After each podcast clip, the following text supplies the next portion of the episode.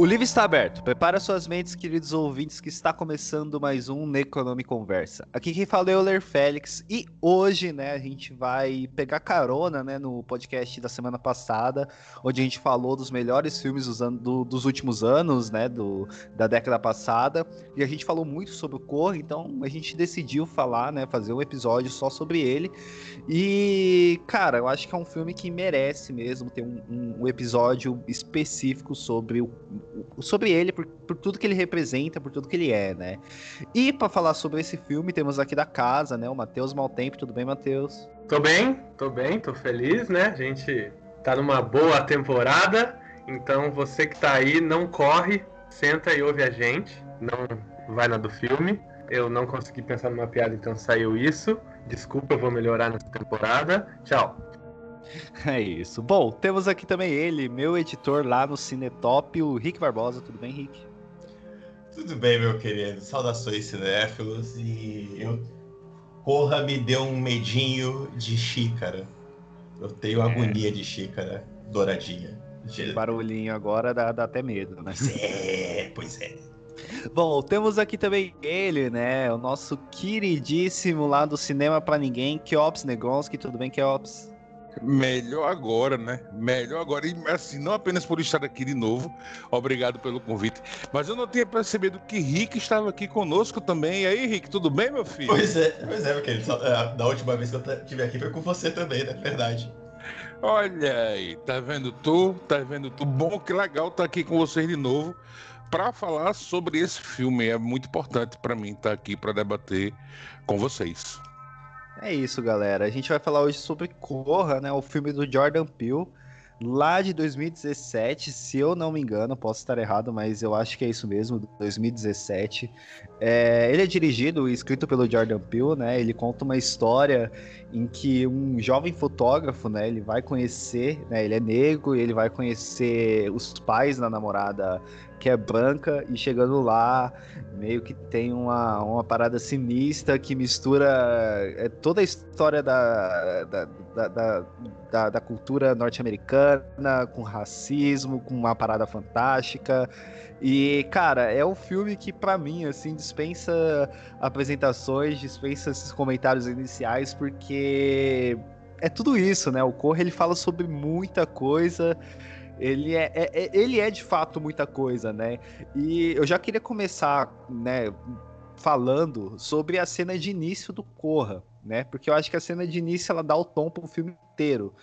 Porque o que está acontecendo, né? A gente vê um jovem andando, né, num subúrbio, né, num bairro um pouco mais, mais é, mais rico, assim, né? Uma classe média alta ali, né? E basicamente não tá acontecendo nada, né? Ele só tá andando e conversando no telefone, mas mesmo antes do carro chegar e se aproximar dele, a gente já sente uma agonia, a gente já sente um, um estágio de opressão, porque a gente vê que aquele cara ele não pertence àquele lugar, né? E, e, ele, e ele não se sente pertencendo àquele lugar, né? Você diz a primeira cena do filme, é que abre o título e tudo, né? É, que abre o título. Ele, ele, a gente vê que ele não, per, ele, ele não se sente como pertencente àquele lugar e aquilo dá. Cara, a, ele é o estranho ali, né? Ele é o estranho, então ele não tá no lugar dele ali, então ele fica ele fica coado, né, cara? Então eu acho que aquela cena dá o tom pro filme inteiro, porque nada ali tá acontecendo, mas ao mesmo tempo tudo ali tá acontecendo, né, cara? Tá, tá tudo ali, tudo daquela, daqueles primeiros cinco minutos está mostrando tudo que vai ser o filme, né? Ele, já dá o tom da estranheza, né? Você vê que é, a pessoa não tá nem fazendo nada, mas ela já tá naquela tensão de estar num, numa rua estranha, um carro estranho, uma coisa que é, é, poderia ser só o lance da violência, né? Mas a gente sabe que a violência para o brasileiro e para o americano são distintas. Mas ele já mostra, a gente sabe que não é só violência, é o racismo, é o estar tá naquele lugar. Ele já dá realmente o tom. Essa cena é muito legal essa cena ela quase foi feita um remake dela alguns anos depois no Brooklyn Nine-Nine, que o Terry Crews ele mora num subúrbio, num bairro de gente predominantemente branca e ele é preso por estar tá um dia à noite, num dos episódios ele é preso por estar tá andando à noite no subúrbio que ele mora, procurando o, o brinquedo da filha dele. E aí o Euler falou dessa cena e me ligou automaticamente a essa do Corra, porque me ligou automaticamente essa do Brooklyn Nine-Nine, porque é, é o filme te colocando no lugar daquele personagem, né? Para tentar atrair a empatia do espectador e que o espectador entenda como vai ser e o que vai acontecer logo em seguida, né? É aquele negócio que, assim, eu acho que eu falei no, no, no nossos melhores de 2020, que eu falei do Homem Invisível, né? Que se você tá numa posição de privilegiado assistindo aquele filme, como eu tava, é, ele consegue transferir pelo menos uma boa porcentagem daquela dor e para você realmente saber o que é um ato racista, o que é se sentir como uma pessoa que sofre racismo, né? Ainda mais num bairro, ainda mais num, ainda mais essa cena que é constantemente tensa, né? E a gente sabe que as pessoas que moram ali provavelmente iam tratar aquele cara de uma forma péssima, né? Até talvez tratando ele com violência. Vocês já. Eu digo mais, eu, eu acho que naquele momento aquela violência ela foi testemunhada. Alguém viu pela janela, sabe? E não, e não, e não falou nada. É muito, é muito louco aquilo, porque certamente foi aquilo deve ter tido testemunhas, pessoas viram de suas janelas. E o mais louco ainda é porque qual era a ameaça que aquele cidadão representava para aquela vizinhança? Nenhuma. Na realidade, a ameaça ela é, é fictícia na cabeça dessas pessoas, porque a ameaça que aquele homem representa naquela vizinhança é a cor da pele dele. E você vê que ele, como, como já foi colocado aqui, ele não está à vontade, ele está totalmente desconfortável, cara. Ele não está. E antes dele ser sequestrado, ele desiste de ir até a casa. Ele chega, cara, eu vou, vou para casa, isso aqui, isso aqui não vai dar certo. É foda. A ocupação dele era por ele ser preto no subúrbio branco e ele fica com aquele medo. O medo dele é tanto, pô, aí eu volto a frisar, né? Que antes dele ser sequestrado, ele desiste do intento dele. Pô, ele faz, meu irmão, fala alguma coisa mais ou menos assim, meu irmão, já era, vou para casa, isso não vai dar certo. E não dá. Tipo, é, eu deixei de interpelar uma coisa, depois o Euler ver se fica na edição não, mas vocês já viram o, o Jordan Peele falando como que ele estava produzindo esse filme, como ele chegou na ideia do Corra? Vocês conhecem essa história? Sim, que ele fala que ele tentou escrever uma comédia, é não, isso? Eu não, eu não Ex conheço. Exato. Qual é a ideia dele? O Jordan Peele, ele é um cara que ele vem da comédia, né? Ele é muito identificado com comédia, muitos programas dele, inclusive. E ele estava escrevendo um filme ou uma sketch, eu não lembro agora exatamente o que é, eu escutei isso num podcast onde ele está narrando que ele estava escrevendo uma sketch onde o personagem, na verdade, era uma brincadeira onde o cara tudo se, se sentia ofendido por ser negro ou que as pessoas meio que ajudavam ele por ser negro. Vocês vão lembrar muito daquele filme. Você lembra de um filme muito ruim chamado Animal, com o Rob Schneider? Que, que, Lembro. Sim, ele, sim. ele, tinha o um personagem negro que tudo para ele, ah, bom dia. Falava, você tá dando bom dia porque eu sou negro. Ah, Oi, tudo bem para você? Não, entra aqui no elevador. Falei, ah, você tá me chamando pro elevador porque eu sou negro. Ele queria fazer uma piada inteira com aquilo, mas do jeito que ele estava fazendo, ele disse que ele começou a escrever o roteiro começou a chorar.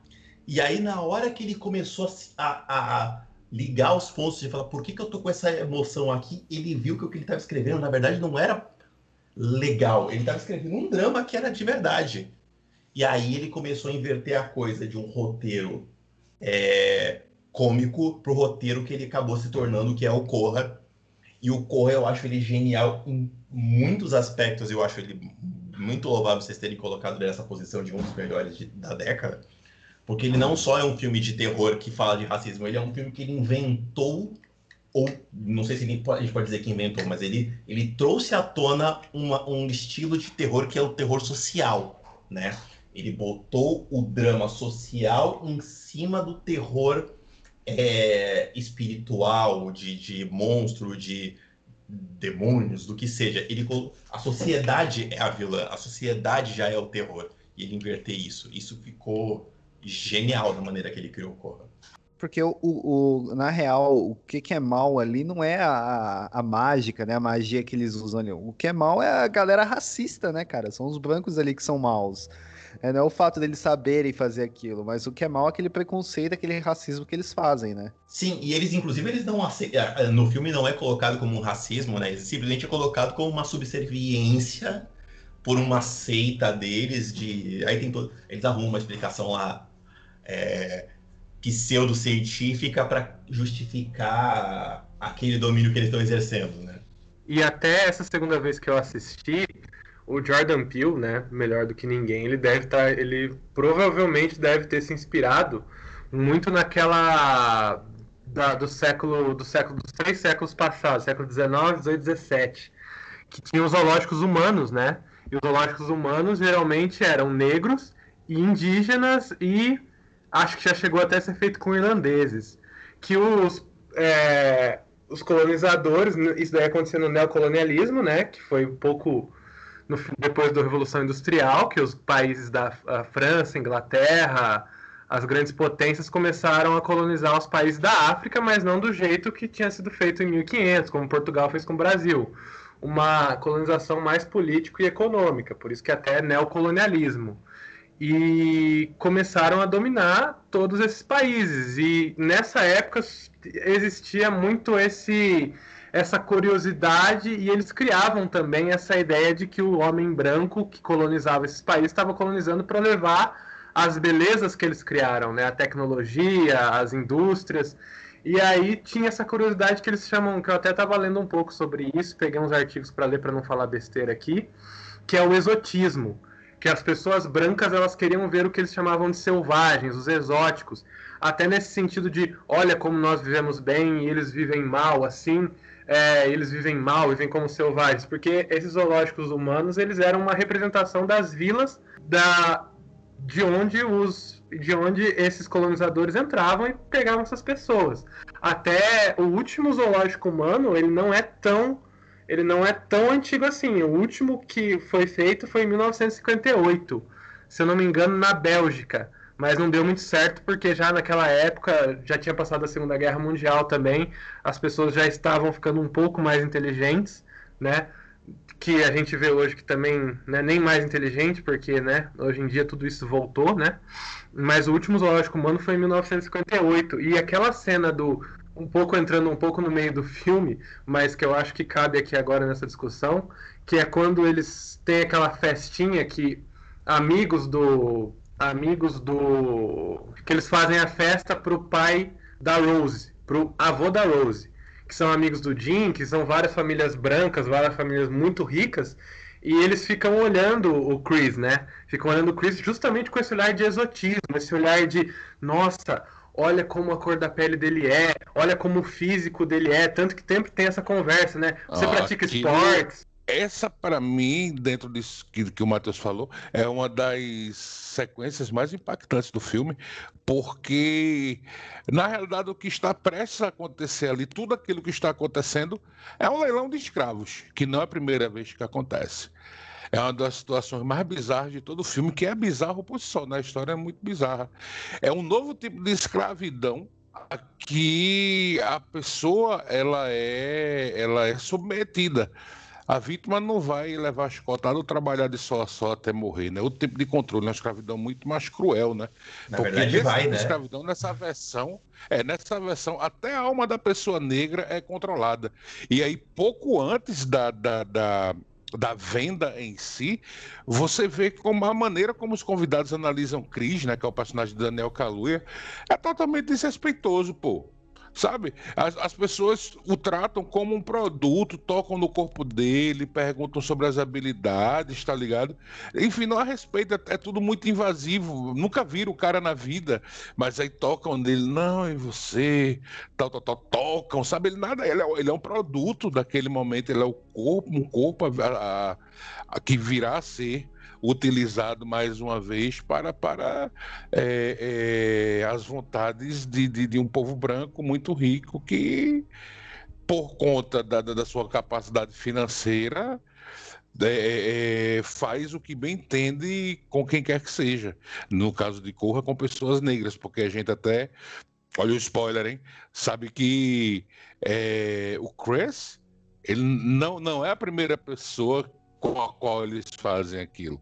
Várias outras pessoas já, já, já foram, já, já passaram na, na, na, nas mãos daquele cientista louco, né? Porque é um filme de cientista louco, o, o, o Corra também. Sim. Tem uma, uma coisa dessa cena da, da, da festa que é muito impactante, é o seguinte. A, ele não é só um filme de terror, e aí tem outras temáticas aí, mas ele tem uma coisa que, apesar de ser um, de um filme dessa ideia de terror social, ele encaixa as coisas que acontecem na vida das pessoas com aquele não sou, não sou racista, mas. A gente tem muito essa frase do, do Brasil, ah, eu não sou racista, mas não sei o quê, eu não sou homofóbico, Eu votei no Obama, mas... cara. Eu votei é, no Obama.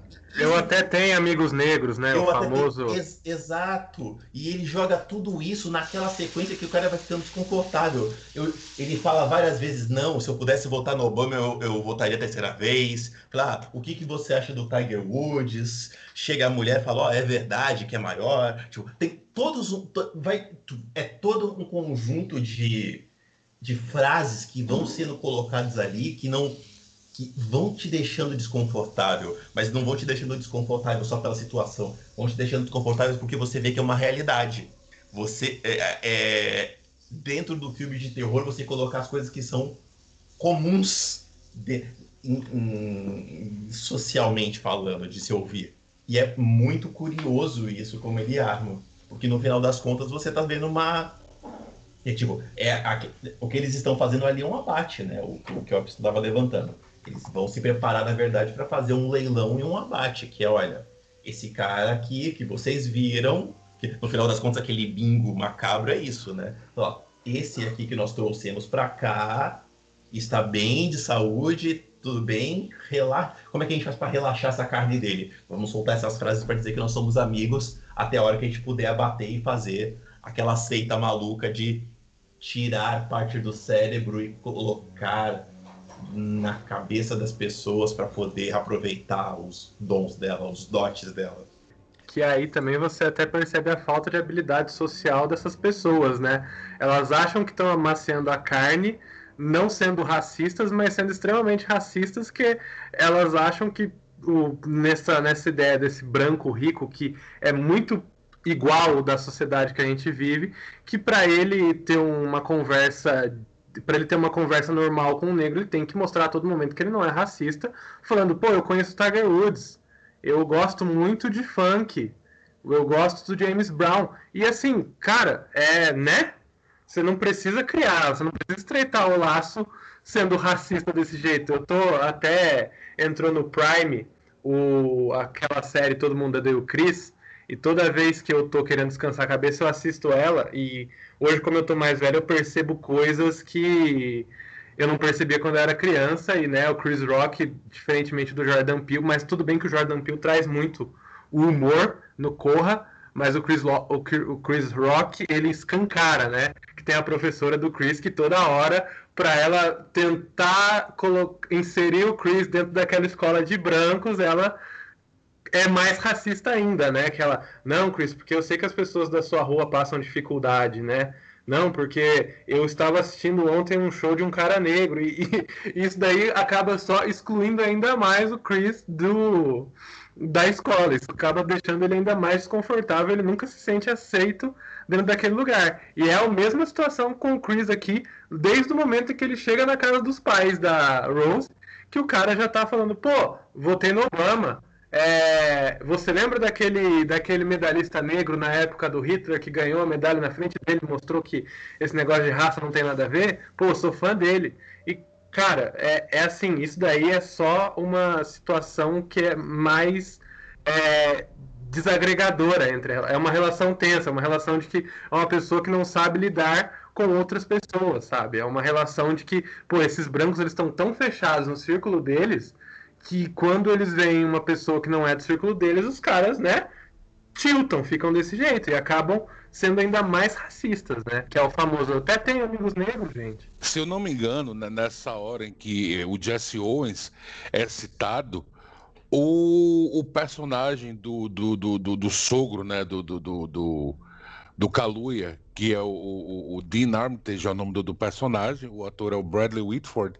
Se não me falha a memória, ele fala que o avô dele não foi para as Olimpíadas de Berlim porque Jesse Owens fez um tempo melhor do que o avô e ele acabou indo para as Olimpíadas. Posso estar errado, mas isso acontece. E voltando um pouco, alguém aí falou na questão do, do, do Chris, todo mundo odeia o Chris, como a questão como o racismo era colocado de uma maneira cômica. E eu acho que então esse é o momento que nós poderíamos falar de quem? T. Rodney, velho, melhor amigo de Chris, que é o alívio cômico em Corra, né? E a exemplo dos bobos da, da, das cortes, a ele é permitido falar o que quer que seja sem ser punido, né? E é impressionante, porra, como o Rod, desde o início, velho, ele chega pra crise e fica dizendo, cara, é esquisito, não vá, meu irmão, tal. E não é porque ele odeia brancos, e sim por causa do histórico das pessoas brancas em relação às pessoas negras. Eu acho muito massa esse personagem dele, porque toda vez que ele chega para falar com Chris, ele, ele dá a real. O cara, olha, meu, porra, na boa, tu tem certeza, rapaz, volta para casa. E de uma maneira muito leve, né? A gente ri muito com, com, com o Rod, mas dentro daquela leveza, dentro daquela comicidade, é tudo muito duro, muito pesado o que ele fala. Tão duro que se preferiu deixá-lo como alívio cômico para não ser.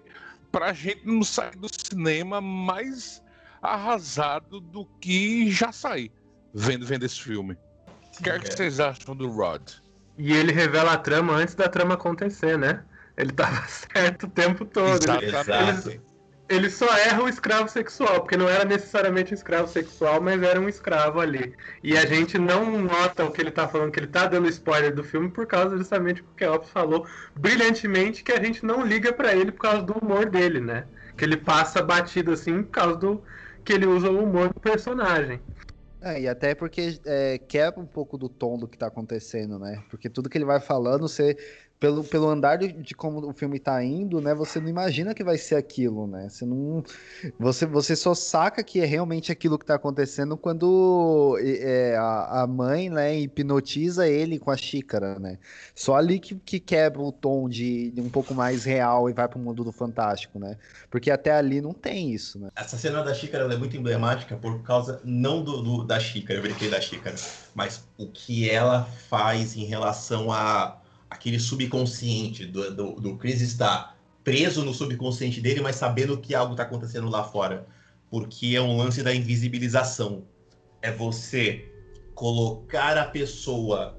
A, na, ela não tem mais as rédeas da vida dela, ela está sendo conduzida.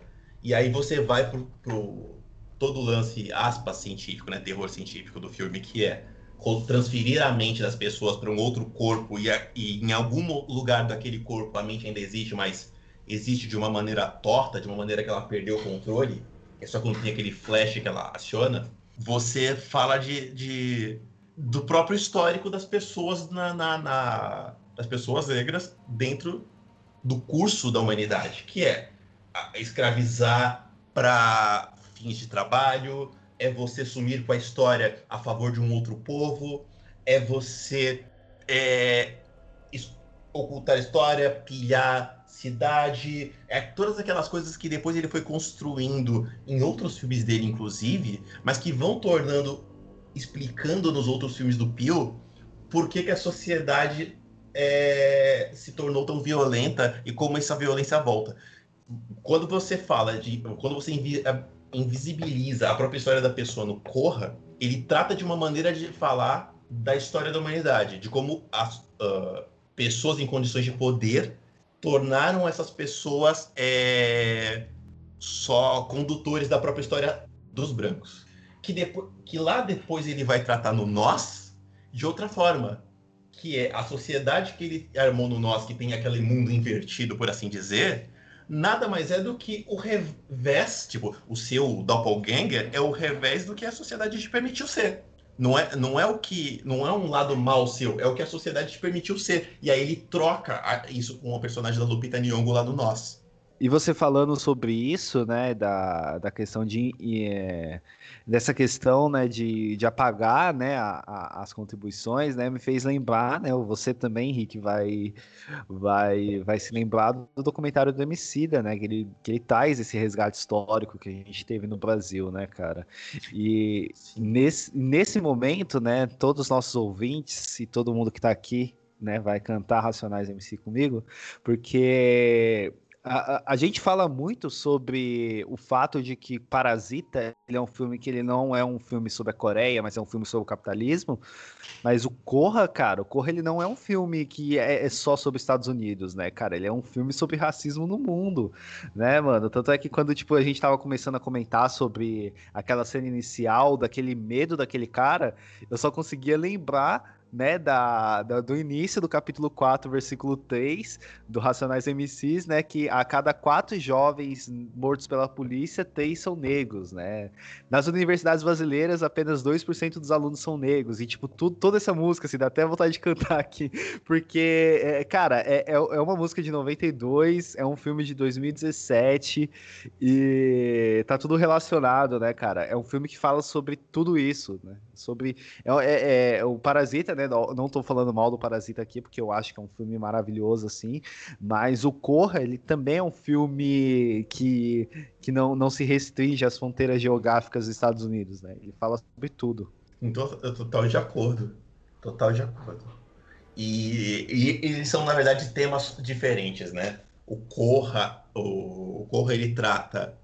Ele é quase um documentário, vamos chamar assim, vai, a gente pode falar que ele é o temor da pessoa negra americana transpassada para o mundo inteiro de maneira é aquela é o que eu estava falando no início.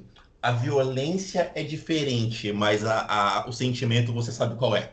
E o enquanto o Parasita ele é um filme social né? Não é só não é só a questão da cor da pele mas é a questão da, da pobreza em si da condição social mesmo da pessoa e financeira tipo, o, é mais fo... o Corre ele é mais focado no problema. E, e, o Corre é mais, embora eu ame Parasita, Corre é mais inovador, porque ele criou, ele criou um terror em cima do que a sociedade já vive. Não tem nada ali que já não seja passado por uma sociedade. É a mesma coisa quando a gente fala, por exemplo, de O Homem Invisível, o mais, o mais recente, que ele é na verdade um terror para falar de violência sobre, sobre a mulher, mas é, ele usa do terror para falar da, da, perseguição.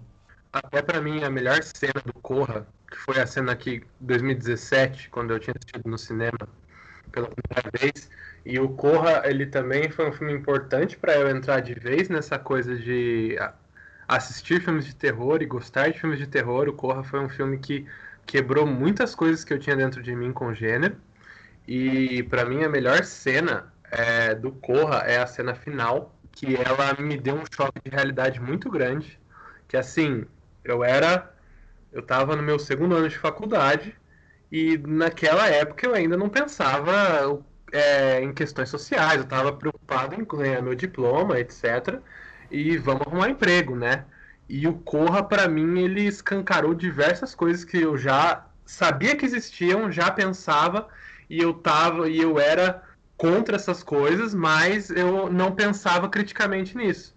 E aí o Corra é, sabe aquela cena que abre um espaço assim, você, só que assim, no lugar de ter aberto uma porta para a luz, abriu uma porta pro mundo do pro mundo do Cthulhu, tá ligado? Abriu a porta pro mundo dos, do inferno, que é a cena que ele tá em cima da Rose, ele termina de matar ela, o Chris, e aí o Jordan Peele, ele é muito inteligente. Ele é um cara muito inteligente que você só ouve o barulho da sirene de polícia e o giroflex no rosto dele. E ele esgarça esse tempo para você pensar, meu, o Chris tá fudido porque nenhum policial do mundo, principalmente dos Estados Unidos, mas do mundo, vai acreditar na história de um cara negro em cima de uma mulher branca que ele acabou de matar, que ele é inocente e que dentro daquela fazenda tinha uma conspiração para trocar a mente do branco com o negro para eles usarem o corpo daquelas pessoas como escravos. Nenhum policial do mundo vai acreditar naquela cena. E você fala, pô, o Chris lutou, lutou, lutou e vai morrer na praia aqui porque provavelmente vai ser morto, né? Muito também por causa da, como o Euler falou aqui, da questão policial e do assassinato entre os negros e porque os Estados Unidos ele é um país onde o racismo é físico. E aquela cena assim me quebrou em tantos jeitos, e aí você descobre que na verdade é o Rod que foi atrás dele, aí dá aquele puta alívio. Mas ali naquela cena eu falei, putz, tá, ele me tirou do meu mundinho de segurança, meu mundinho de que o mundo é lindo e falou, poxa, pessoas morrem por causa da cor da pele delas e por causa de violência policial e, cara, que mundo merda que a gente tá vivendo, né? Mas você sabe que ele chegou a gravar essa cena com o mundo real como seria, né? Exatamente, exatamente. É que, é que, nas sessões de teste não foi tão bem aceito, mas ele chegou a gravar a cena onde os policiais levavam ele e o Chris ia preso de verdade. Porque ele achou não que. Saber. Ele chegou, tem, ele no. YouTube. tem no YouTube. YouTube. Mas, sinceridade, é, o final do Corra, como ele mandou pro cinema, é tão mais genial. Eu gosto tanto mais desse que o Matheus falou. Porque a tensão que você fica. Tipo, o, o filme já é um, um terror maluco se esse filme terminasse com esse final que a polícia chega, leva embora, que você ia ficar na merda, porque ele ia estragar o filme. Esse final. É o filme do Spike Lee, né, cara? Era o, é o Faça a Coisa Certa do Spike Lee, que você vê todo aquele filme pra ver o rádio morrendo no final. Pois é, cara. E aí seria, seria um negócio desesperador, aterrador. Você fala, puta, não. Ia estragar, sabe? Tipo, você sabe que a realidade é assim, mas, poxa, é... que droga. E quando você tem esse final que foi pro cinema, que é a sirene bater, o giroflex na cara do Chris, essa cena que o Matheus narrou, você fala, danou-se, ele vai ser preso. E, e, você tem a catarse de, na verdade, ser o Rod, você fala, caraca, que sensacional. Aí sim, aí, aí você aplaude e fala, que, que coisa bem feita. E, e assim, pra Eu mim, achei quando. uma sacada genial, velho. Eu achei genial, porque se ele tivesse colocado esse final do, do, da, da, polícia prendendo Chris, teria, porra, no, no, final, de certo modo, se isso acontecesse, os caras brancos venceriam, né? Não, não, ah, não, nós não teríamos uma sensação de vitória e que Chris teria escapado daquilo, como, como o Rick bem falou. Eu, particularmente, eu nunca vi essa cena, da, essa outra cena que tá no YouTube, porque isso acontece todo dia, velho, no Brasil. Tá ligado? Eu, eu, eu, prefiro não ver, isso é uma coisa minha mesmo. Eu prefiro não ver essa cena, porque é tão, tão banal aqui no Brasil, na, na, nas periferias do país, a polícia matar pessoas negras, que eu, eu, eu nunca vi e, e, não, e não pretendo ver. E gosto muito do final que ele, que ele colocou, né, velho? Que quem chega para salvar, quem? Quem? Rod. Né? Que, que, a gente passa o filme todinho achando que ele é uma babaca, que ele é isso, que é aquilo, e no final você vê, porra, Fora a questão do, do, do, escravo sexual, que de certa maneira também está inserida a questão do, do, do, escravo sexual, porque está dentro dessa questão da hipersexualização do corpo negro que as pessoas brancas têm, têm, têm por hábito fazer. Me perdi.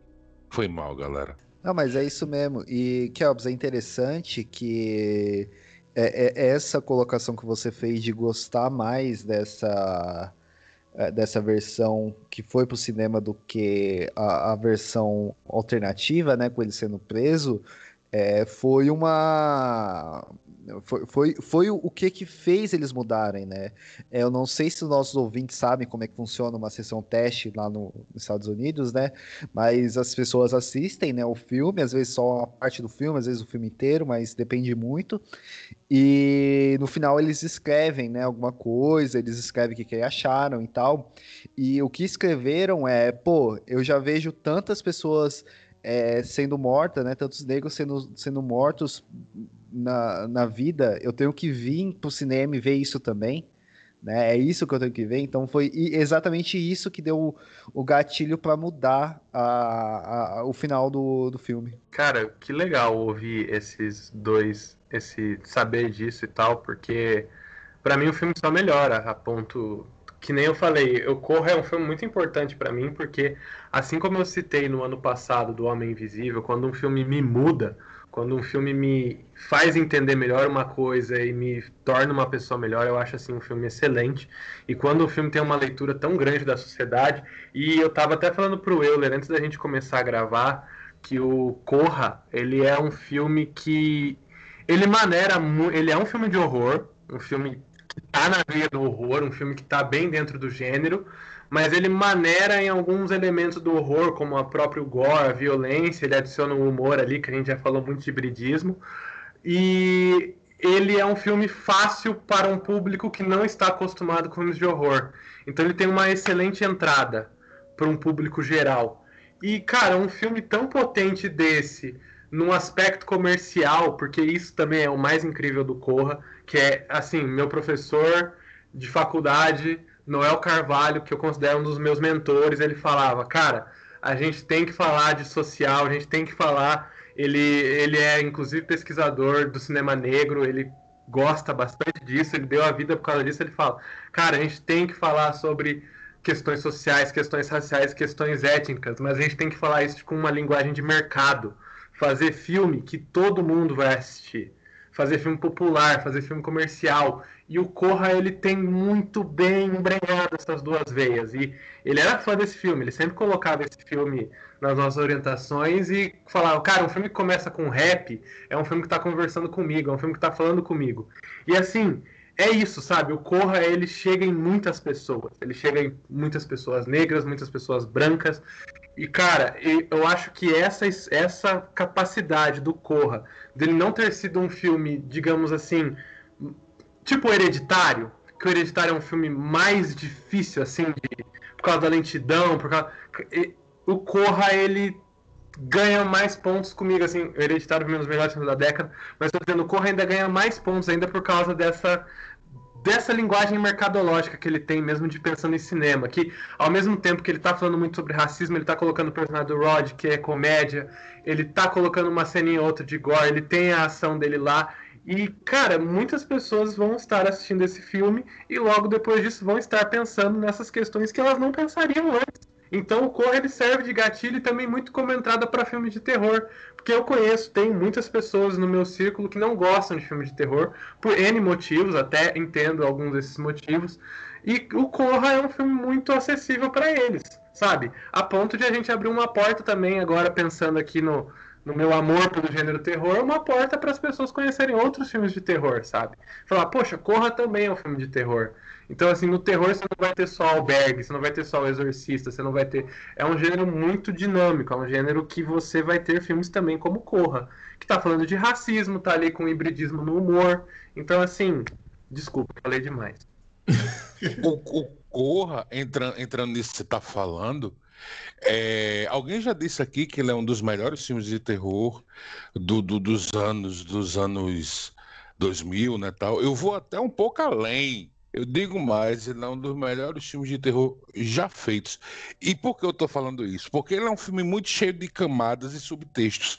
Eu, por exemplo, dentro disso que você falou, de ser acessível tal filme, eu não gostei, cara, da primeira vez que vi. Eu não alcancei o que o filme queria dizer sabe? Na época até falei mal publicamente, ah, esse filme aí, o que, filme para branco, porra, não sei o que, tal, tal, tal. Só que ele é um filme, como eu acabei de falar, ele é cheio de camadas. Ele é um filme que cada vez que você revê, você percebe outras coisas muito fodas no roteiro. E foi o que aconteceu comigo a segunda vez que eu vi esse filme, mais de um ano depois de eu ter visto a primeira vez, acho que dois anos, sabe? Acho que em 2019, foi em 2019 eu fui ver, fui rever. E eu fiquei, rapaz, não, porra, mas o que, o que é isso aí? E eu comecei a perceber várias coisas que a gente já comentou aqui no programa hoje. E para a gente tá gravando o programa hoje, eu também vi mais duas vezes o filme e já foi totalmente diferente da segunda vez que me abriu mais os olhos. E é, muito mais, porque ele é um filme de terror muito perfeito no sentido de que, como, como acho que foi o Rick que falou, né?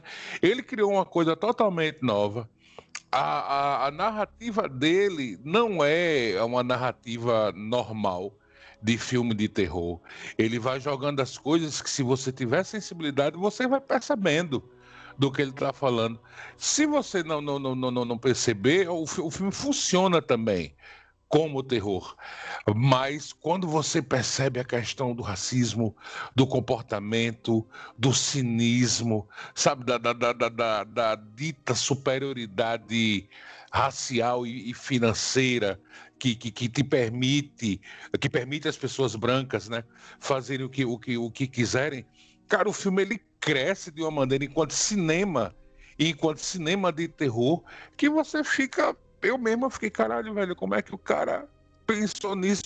E aí alguém aqui falou que eu não lembro que ele começou escrevendo o roteiro de Corra como se que ele queria fazer uma comédia e começou a chorar porque percebeu que não é nada, nada engraçado e acabou transformando nesse filme que a gente tá comentando agora, que é um filme que eu acho ele obrigatório para fãs estudiosos do, do, do, do, do gênero, pela maneira como ele conta a história e o que ele conta na história, que é o terror da vida real, onde ele se utiliza de, de da questão do, do, cientista louco, porque é um filme de cientista louco, né? Terror de cientista louco.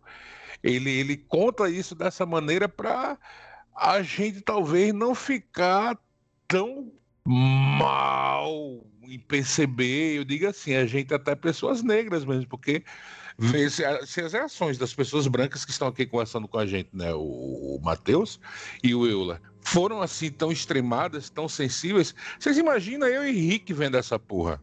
Sabe? O Rick, eu acredito que ele, ele a ficha caiu para ele de primeira. Para mim foi aos poucos e a primeira à medida que foi caindo, as fichas foram caindo, porque a ficha sempre cai quando você vê, vê Corra. Cara, é, é, é assustador e é, é, brilhante ao mesmo tempo. Aí termina essa minha, minha, minha fala dizendo que falei que logo no começo que eu não acho que seja um dos melhores filmes de terror dos anos 2000. Na realidade, é um dos melhores filmes de terror já feitos na história do cinema. Eu, eu, eu sou da, do time que o que o Matheus levantou, do time que ele foge um pouquinho do terror é, direto por causa de algumas questões, mas o, Corra ele é uma coisa que me leva para dentro do, do gênero. E o que eu gosto dele é que ele revelou um cara com um potencial inacreditável para o terror e que explodiu depois disso, que é o Jordan Peele. O Jordan Peele era um cara identificado com comédia, que a gente falou aqui. E ele foi se transformando num diretor e produtor de coisas de terror que é, ficou sensacional. E, uma, e não é só o terror, é o terror como esse, esse viés social. Não que o terror já tem, mas ele aproveita para tocar em temas sensíveis. E aí nós, ele foi de Corra para o Nós, ele, ele virou produtor do Além da Imaginação, que é o Além da Imaginação dele tem um monte de episódios que tem um toque de sociedade. É, ele passou pro Lovecraft Country, que ele também é produtor. Ele, ele é produtor do Candyman, que vai tá vindo aí. Ele, ele passa, ele, ele conseguiu aproveitar a veia cômica dele para levar para um terror. Ele conseguiu gerar um gênero dentro do gênero e, e ser essa porta. É... O Matheus falou um negócio que é verdade. Ele, ele deixa essa porta mais aberta para quem não é tão fã do gênero. Ele, ele te leva para dentro do gênero com, uma, com coisas do cotidiano. Isso é genial. E por isso que eu acho ele é, transgressor. Eu acho ele um ponto de ruptura, um ponto único dentro da história do cinema, até do gênero que ele, ele tem, que é você juntar camadas é, documentais uh, de, de ação e de outros gêneros de cinema para compor um terror. Eu, isso gerou um senhor cineasta que é o Jordan Peele hoje para mim. É, tanto que o, o, o Corra, né, ele, quando ele chegou aqui, foi depois de dois meses que ele foi lançado lá fora, né? é, a, a, própria produtora não, não esperava o sucesso e o, e o, que, que ele ia alcançar, né? Porque tanto é que tipo o Corra ele demorou uns meses para chegar aqui, o Nós ele já chegou na, tipo, uma, um, uma, semana depois do lançamento oficial, né, cara? Então é, o que que ele fez ali com Corra foi uma coisa que que poucos diretores conseguem fazer, né? Por, isso que eu acho ele transgressor. Eu acho que ele ficou ele ficou um nome, um ponto de curva, um ponto de, de, de novidade, um ponto de conversão por, pelo que ele fez dentro do gênero de terror com Corra. O Corra virou um filme com uma outra pegada e isso eu achei genial, porque ele não, ele saiu, ele saiu dos elementos que já existiam, da, dos elementos de suspense, dos elementos de é, é, ojeriza que se causa para outros elementos de ojeriza, que são a, a, o incômodo que nós temos com as próprias atitudes das pessoas. E aí ele se, aí ele se torna grande, ele se torna maior do que o evento que o Kelp estava levantando de quando a sua ficha cai do filme. E eu tive isso de outra forma. Eu gosto quando eu saio do filme pensando nele. E aí, aí se eu tenho esse sentimento, ele me faz. Eu gosto do filme. O Corra me deixou pensando durante muito tempo. voltando para casa, lembrando dele, e você fala, caceta, que coisa genial. É aquele filme que quanto mais você pensa nele, melhor ele fica, né? Cada vez que a gente revê, a gente pensa nele, ele fica melhor ainda, né? Sim. Só uma curiosidade, quando o Corra saiu, tava rolando um, na mídia, até tô aberto aqui para não falar bobeira, há um tempo atrás já tinha saído e aí em 2017 saiu sobre isso de novo. Não sei se o Jordan Peele se inspirou nisso, de um médico italiano chamado Sérgio Canavero, que ele tava com essa história de que ele ia fazer o primeiro transplante de cabeça da história e que ele tinha feito testes com corpos mortos e que fazendo os testes é, a conexão da espinha com a cabeça deu certo e que inclusive um russo que um russo era ele queria passar para a próxima fase do teste que era com um paciente vivo e, e era um russo chamado Valery Spiridonov foi voluntário porque ele tinha uma doença terminal e isso daí salvaria a vida dele. Inclusive, estou vendo aqui no. relembrando aqui sobre essa matéria no Veja Abril, então não é totalmente fake news, não é totalmente loucura, tá na Veja, tá mais ou menos ali, né? É, pode ser fake news também, mas não é pelo menos no YouTube, no site, do, no canal do Olavo de Carvalho. E eu lembro de eu ter lido essa matéria, eu lembro de estar conversando com amigos assim, e isso daí também lembro que gerou várias outras matérias sobre as consequências de, um, de uma técnica dessa, né?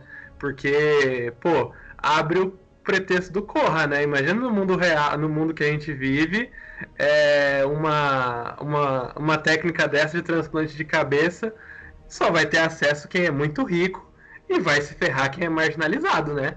Quem pode sumir, a sociedade não vai nem perceber que sumiu.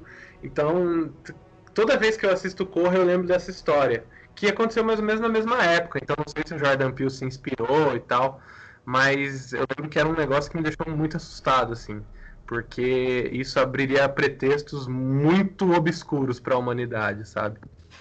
Eu acho no, final no final do dia, eu acho que o Corra ele vai por essa vereda de quem é que pode sumir, porque no final, é, porque é um processo ali que eles estão tentando de imortalidade. E, no, e aí volta aquela história que a gente estava falando, de quem você pode apagar da história, quem você pode sumir do mapa para que se permeie, se, se eternize uma outra, uma outra dinastia, vamos chamar assim. O Corra, no final do dia, ele trata disso. Ele é muito inteligente nesse sentido de como que ele vai tratar as pessoas. É outro tema muito legal dele que você me lembrou agora. É, dentro, dentro dessa, dessa da, da, da, história que, que o Matheus falou da, da, do transplante de cabeças, eu posso indicar um filme que, que, que tem alguma coisa a ver com isso? É um filme de terror também, de claro, cientista louco. Claro, pode, pode.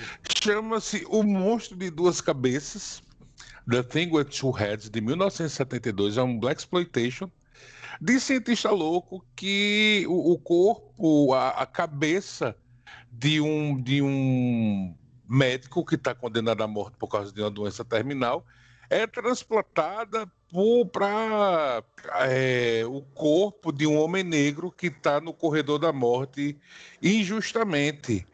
E a grande história é porque o médico ele é um puta racista, fuderoso, e eles têm que ficar convivendo agora por causa dessa cirurgia que salvou o médico de morrer, mas acabou transplantando ele para um corpo de um tipo físico, uma raça que ele não gosta. Era só isso mesmo, desculpa, gente, só para. Né, já que, que é um tema interessante esse transplantar cabeças, né?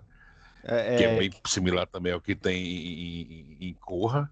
Aí, para quem quiser, além de Corra, ver alguma coisa que tem uma história algo similar, porque são filmes bem diferentes, tem esse filme que é O Monstro de Duas Cabeças, de 1972.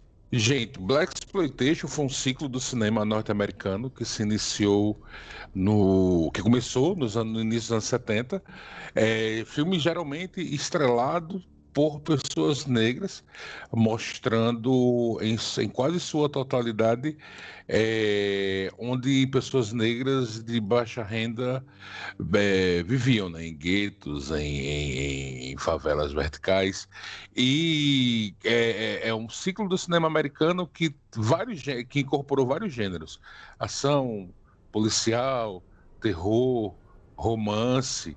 É bem interessante. Muitos filmes foram feitos, né? apesar de ter, ter, tido uma vida curta esse ciclo do cinema americano, ele foi, ele, ele teve muitas produções. Muitas delas, inclusive, estão disponíveis sem legenda, infelizmente, no YouTube. Aí você pode dar uma pesquisada depois no, no seu buscador favorito, Black Exploitation, vê lá os filmes e procura no YouTube e assiste. É isso. Bom, galera, depois dessa dessa explicação, né, e dessa indicação do Keops, a gente vai encerrar o programa por aqui, né, o, o Corra, ele é um filme que tem muitas discussões, né, eu acho que não era nem a nossa intenção é, falar sobre tudo que ele é, mas eu acho que deu aí para fazer uma discussão bem legal sobre o filme, né? E só para encerrar, né, eu gostaria só de indicar, né, o livro Horror Noir, né, lançado pela Dark, é, Dark, Dark Side, né? Então é um é um livro sensacional, assim. Eu falo que não é nem só para quem gosta de horror, é para quem gosta de cinema, que é para as pessoas entenderem que o cinema não é só feito por homens brancos e velhos na dos anos 1910, assim. Né? O horror noir ele dá uma, uma contextualizada, né, do, da, da história do cinema, é óbvio, né, pegando a vertente do horror, assim, mas ele pega sobre tudo, assim, é um livro sensacional. Então, a minha consideração final é isso. Leiam comprem Horror Noir e torcer para Sunder trazer o documentário pra gente. E Rick, qual que são suas considerações finais sobre esse filme muito legal que a gente acabou de falar? É, eu amo.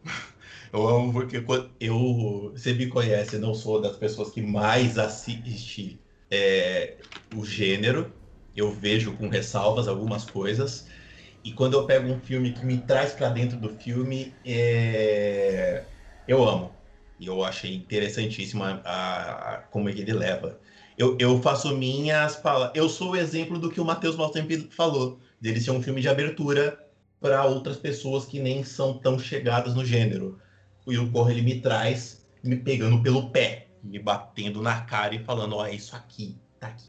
Por, e por ele ser transgressor, inovador, é, único, trazer uma, uma ideia nova, uma ideia fresca, não ser só mais do mesmo, não, não se repetindo. Ele, ele, não é, ele não é novo na maneira que ele usa os elementos, ele monta novos elementos para a história. Isso tudo faz dele genial e é por isso que eu gosto dele tanto. Então, eu não tenho nada que dizer que não seja que ele é um, uma, uma peça única dentro do gênero de terror do cinema. Que é Alps Legonski, suas considerações finais? É, né? Corra, ele é um filme difícil de ser definido numa, numa única conversa ou numa conversa relativamente curta, como nós tivemos aqui agora, porque como já falamos, ele é um filme muito cheio de camadas. Na realidade, ele é um filme que ele merece vários programas com temas específicos sobre o que a gente é, percebe nele. E aí eu acho que vai dar para fazer uns 15 programas no mínimo de, de, de uma hora. É, feliz de ter estado aqui mais uma vez no Necronome Conversa, falando sobre um filme que eu gosto muito e é importante para mim. O mais legal de tudo, é importante para todo mundo que está participando aqui dessa conversa, independente da cor da pele. E é isso, né? Vamos, sigamos com esse nosso olhar, com essa, essa, esse nosso amor pelo cinema. É isso. E Matheus Maltempo? Cara, minha consideração final tá é, diluída durante o episódio todo. Eu vou terminar com um filme, filme bonito, filme formoso. Concordo com, né, com o Keops de que talvez seja um dos melhores filmes de terror já feito. É, não corra de corra, assista corra e fale de corra. Porque ele merece ser falado, assistido e Jordan Peele faz mais filme e eu torço muito para que isso seja uma abertura em Hollywood para outros diretores negros fazerem outros filmes de diretores negros e diretoras negras, muito importante, é, fazerem outros filmes com temáticas tão importantes quanto Corra, porque eu acho que essa é a beleza de fazer cinema. Quanto mais diversidade, quanto mais pessoas diferentes estão fazendo filmes, mais vozes são faladas, mais vozes são ouvidas. Então, é, Corra talvez, tomara que tenha sido uma puta abertura para muitas pessoas falarem sobre as suas igual as suas angústias a ser, terem suas vozes ouvidas. Então é isso. Corra, assista. É isso, galera. Bom, a gente está encerrando por aqui, né? Mas não sem dar aqui espaço para os nossos amigos divulgarem os seus trabalhos. Então, Keops, onde as pessoas te encontram aí nessa rede mundial de computadores? Olha, na rede mundial de computadores, você me acha no Cinema para Ninguém, que é um podcast que eu faço junto com Júlio César Carvalho e Geraldo de Fraga. E também no meu filme do dia, que é um perfil que é feito pela minha esposa, onde a gente comenta filmes e séries que a gente assiste, em especial filmes de gênero, mas não é só filme de gênero, mas a maioria é sobre filmes de gênero. Chega lá, dê uma chegada lá, ouçam cinema para ninguém, é, leiam o meu filme do dia e tão importante quanto isso, ouçam sempre o Necronome Conversa. É isso. E Rick Barbosa, onde as pessoas te encontram? Eu tô por aí, né? o, os meus perfis pessoais são todos Rick Barbosa, R-I-C-K-K Barbosa. E fora isso, tem o cinetop.com.br, onde o Euler também tá lá, tá escre sempre escrevendo. O Euler mantém mais vivo do que eu ultimamente, inclusive, com, com as opiniões, com as críticas, com as colunas. A gente tá tentando voltar um pouquinho. E no, cine, no Cinema em Série, que é o podcast que eu tô lá sempre com o Beto Menezes, com a Arte Carvalho, que o Beto já participou aqui antes também. A gente tá lá falando de cinema de maneira geral, um pouco mais pobre, brincando um pouco. E o onde o Euler também vira e mexe é citado, que no contrato a gente tem que falar o nome dele em algum episódio. E me matar, né? Sempre tô morto é. lá. Você, você não aparece, então oficialmente você tá morto até aparecer, então a gente tem que citar você. é isso. E Matheus, onde as pessoas te encontram? Meu Instagram, Matheus Maltem M. É, no meu Twitter, arroba Matheus Maltemp. Na pandemia em casa. E, meu, e todas as quintas-feiras aqui no Necronome Conversa. É isso, galera. Gostaria novamente de agradecer a todo mundo que está aqui, né? O Keops, o Rick, o Matheus e todos os nossos ouvintes. E até a próxima semana, gente. Tchau.